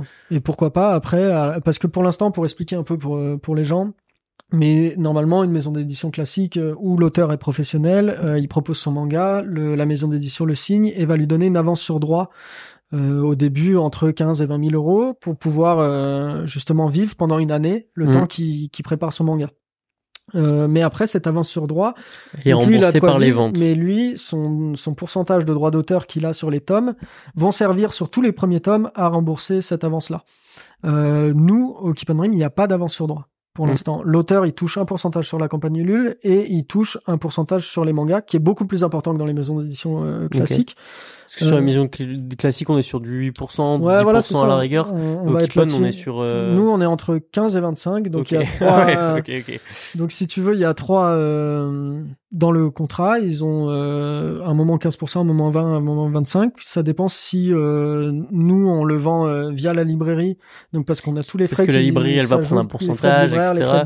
Si ça se vend en direct sur le site, si ça se vend en convention, etc. Et, si nous le, le, taux le plus important, c'est si l'auteur est là, s'il est en dédicace en bah, c'est normal qu'ils touchent plus d'argent euh, à mmh. ce moment-là. Donc nous, c'est euh, c'est comme ça qu'on marche euh, maintenant. Ça fait pas des ça fait pas des salaires, hein, on va pas se le cacher. Faut qu'on évolue et faut qu'on vende beaucoup plus de de mangas pour y arriver. Mais en tout cas, après, on va pouvoir, avec l'évolution qu'on voit, tous les calculs qu'on fait, les estimations, etc., faire en sorte d'arriver sur sur quelque chose de mieux avec des auteurs qui passent peut-être semi-pro puis euh, plus tard euh, et, et tu, tu, le vois ce chemin qui, qui permet d'arriver euh, à ouais, on, le, on, le, voit très clairement on voit aussi nous qu'est-ce qu'on peut aller chercher comme euh, parce que les gens en fait quand ils participent aux campagnes Ulule ils financent l'impression principalement hein. ils financent principalement l'impression c'est pas eux de, de financer le reste c'est à la maison d'édition aussi mais ensuite nous on est en train de chercher à trouver des partenaires etc qui puissent apporter sur un projet ou un autre euh, de, des sous, hein, on va pas parler très clairement, mais pour pouvoir nous qu'on puisse se servir de cet argent-là pour donner en plus euh, à l'auteur, etc. Hmm. Donc euh, on est en train d'organiser tout ça, de voir comment on peut faire et euh, à la fois de, de répondre aux demandes des auteurs, mais de les devancer aussi. Quoi. Puis c'est ça parce que à l'inverse de d'autres maisons d'édition qui font de la création originale, vous, vous n'avez pas l'import de séries japonaises. Ça veut dire que vous n'avez pas, le, vous, avez, vous avez pas du tout le flux on va dire, plus rentable. Ouais, ouais c'est ça, parce que c'est. Vous êtes vraiment dans le dur, quoi c'est plus c'est plus facile euh, enfin je dis c'est plus facile mais c'est c'est parce que je fais c'est différent je me permettrai pas c'est différent, mais quand ça tu, rapporte plus quand facilement as une maison ouais. d'édition tu fais de la traduction. C'est plus compliqué parce qu'il faut négocier les séries avec les éditeurs japonais. Mais eux comme on le disait tout à l'heure les séries elles sont déjà sorties dans les magazines de ouais, le rentabilité elles, les elles plus ont simples, été quoi. connues par ça. Ensuite elles sont sorties en tome relié même si maintenant ça s'achète dès le premier tome ou juste avant et elles vont sortir en dessin animé etc donc le public est déjà là. Mm, mm. il y a juste à les traduire et on sait que le public français va plus ou moins répondre euh, à la même attente de ce côté-là. Donc l'étude de marché, si on peut dire, elle est déjà faite. Euh, Il n'y a pas tout le travail avec l'auteur de justement travailler sur sa série, sur ses planches, etc. Vraiment avec lui d'accompagnement, comme on parlait tout à l'heure. Et de prendre un risque financièrement parce que tu sais pas si l'auteur va, fonctionner euh, ou pas. Donc, euh, donc il y a deux ça. métiers différents hein. Ouais, non, mais c'est ce qu'on disait, publisher et, et éditeur.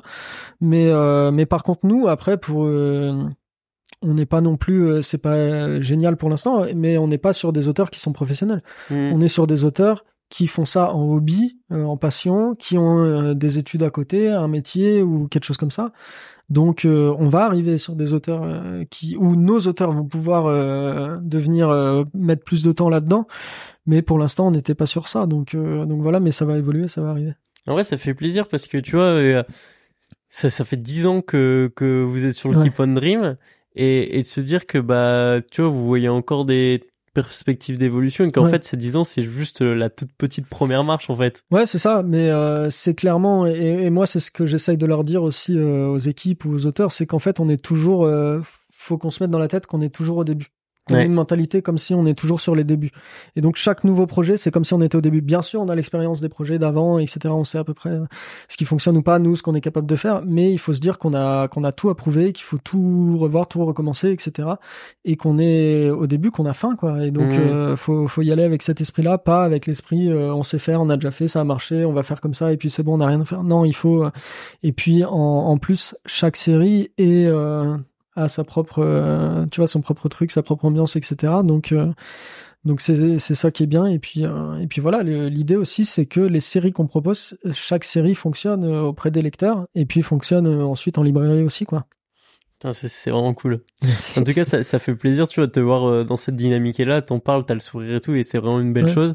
Et en vrai, on peut que te souhaiter que, que ça fonctionne parce que Merci. sur les premiers Lul, c'était toi le premier donateur. euh, Ouais, ouais, à c'est- financer bah, je suis et- le premier fan aussi de ce qu'on Oui, fait. c'est donc, ça. euh, Et tu vois, ça se ressent, donc euh, c'est vraiment cool. Et, et du coup, qu'est-ce maintenant, je suis plus le premier. hein. Maintenant, il y a, il y avait Volodia, Ok. euh, qui était un contributeur que j'ai pu rencontrer d'ailleurs, euh, et qui lui, à chaque fois sur les dernières euh, campagnes, c'était lui le. vraiment,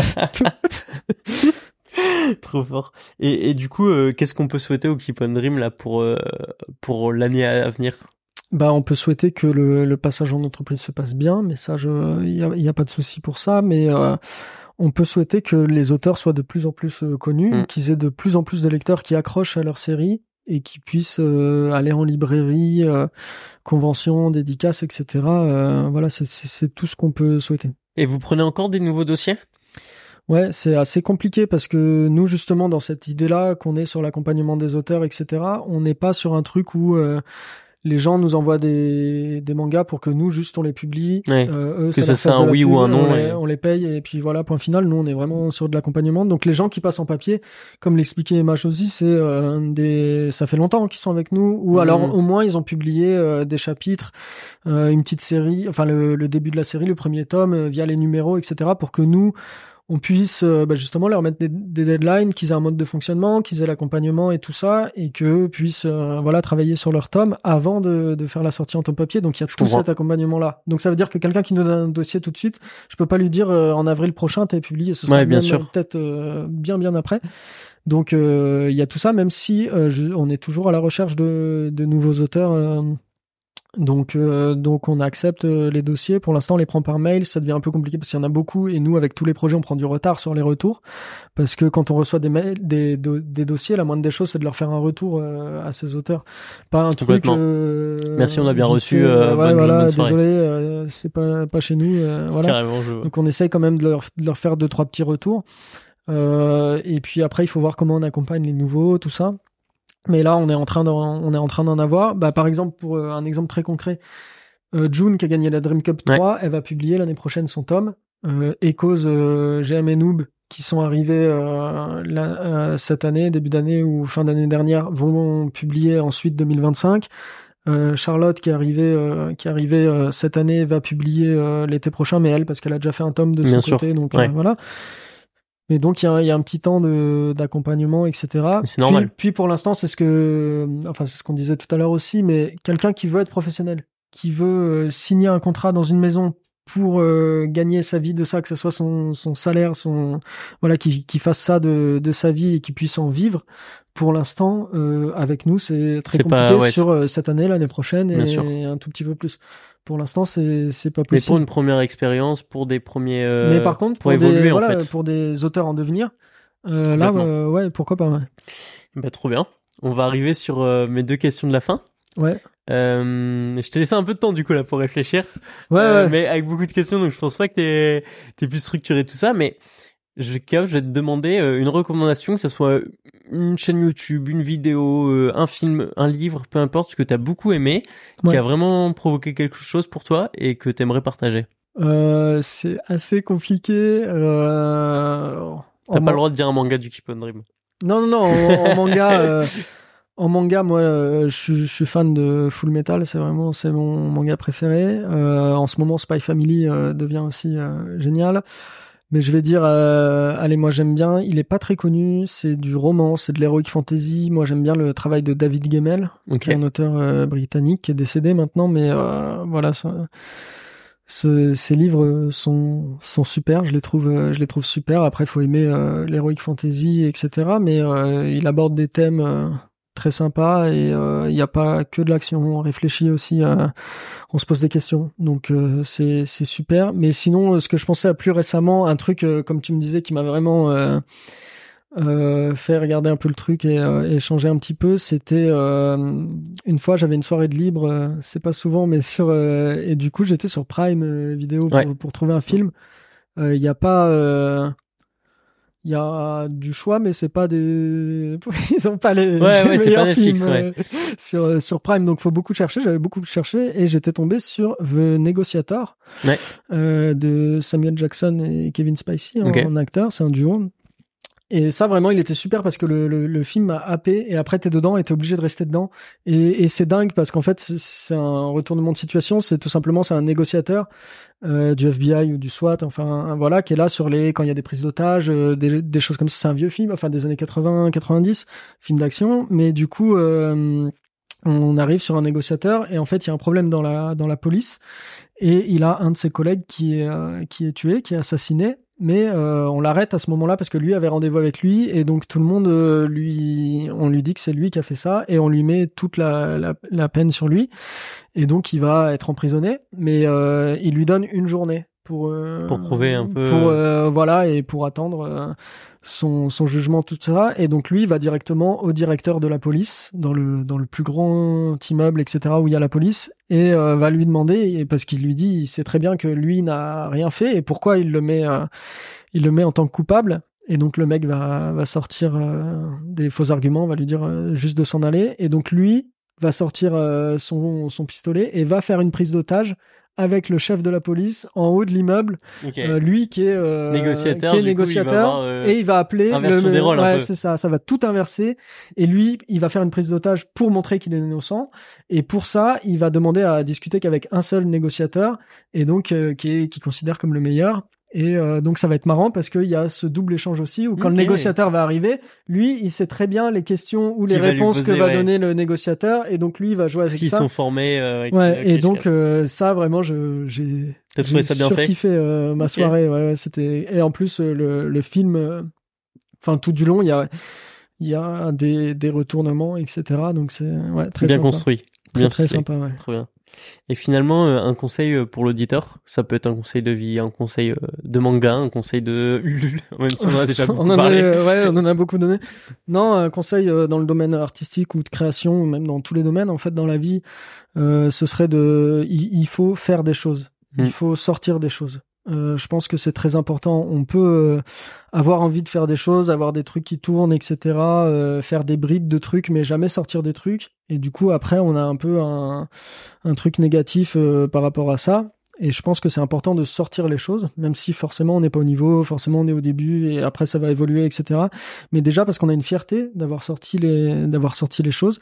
On a un point de comparaison à chaque fois qu'on va sortir des trucs par rapport à ce qu'on a sorti, euh, ce qu'on a sorti avant. Puis quand on présente les choses aux gens, on peut dire bah voilà, moi j'ai euh, je sais pas, j'ai fait euh, 10 peintures. Euh, moi, j'ai fait, euh, j'ai écrit deux romans. Euh, être vraiment dans l'action en fait, et aller jusqu'au bout des choses, même si c'est pas un produit il faut les sortir. Et de toute façon, après, euh, même si on le fait pour nous, euh, après ça va être confronté au public, etc. Donc il faut les les sortir, mais je pense que c'est important et puis euh, dans cette idée-là, c'est peut-être un deuxième conseil. J'essaie de pas faire trop long, mais il faut essayer, je pense aussi, de tromper un petit peu son cerveau euh, à ce moment-là quand on fait ça. Et par exemple, quand on fait quelque chose euh, qui nous plaît et qu'on veut sortir quelque chose euh, de ce côté-là, de d'essayer de quand on le fait que ce soit qu'on soit heureux de le faire au moment où on le fait. Donc Mhm. je sais pas, ça peut être mettre une ambiance particulière, lumière, avoir de la musique.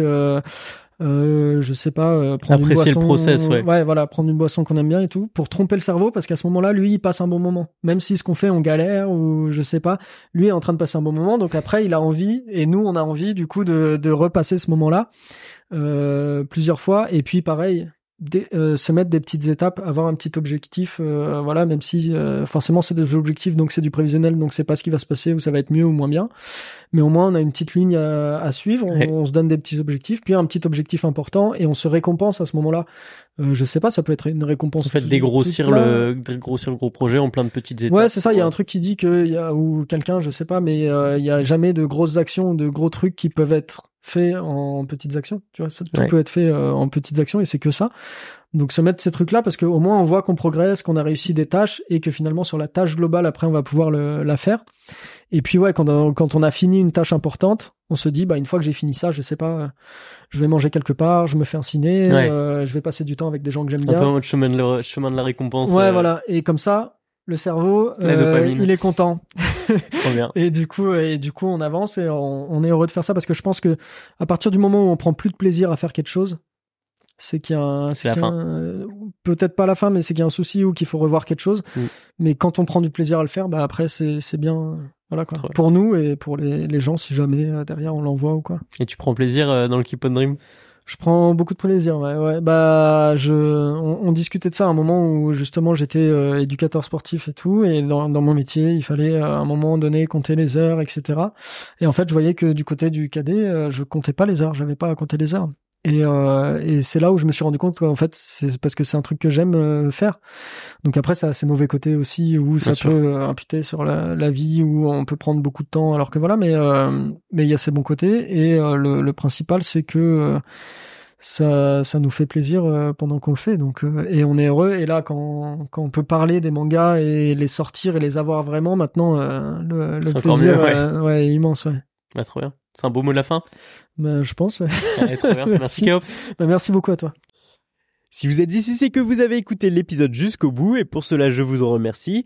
Comme d'habitude, je vous encourage à partager l'épisode, à vous abonner ou laisser un avis et un commentaire sur Spotify ou Apple Podcast. Si vous voulez soutenir le podcast avec encore plus d'ardeur, nous avons également un Tipeee dont vous trouverez le lien dans la description.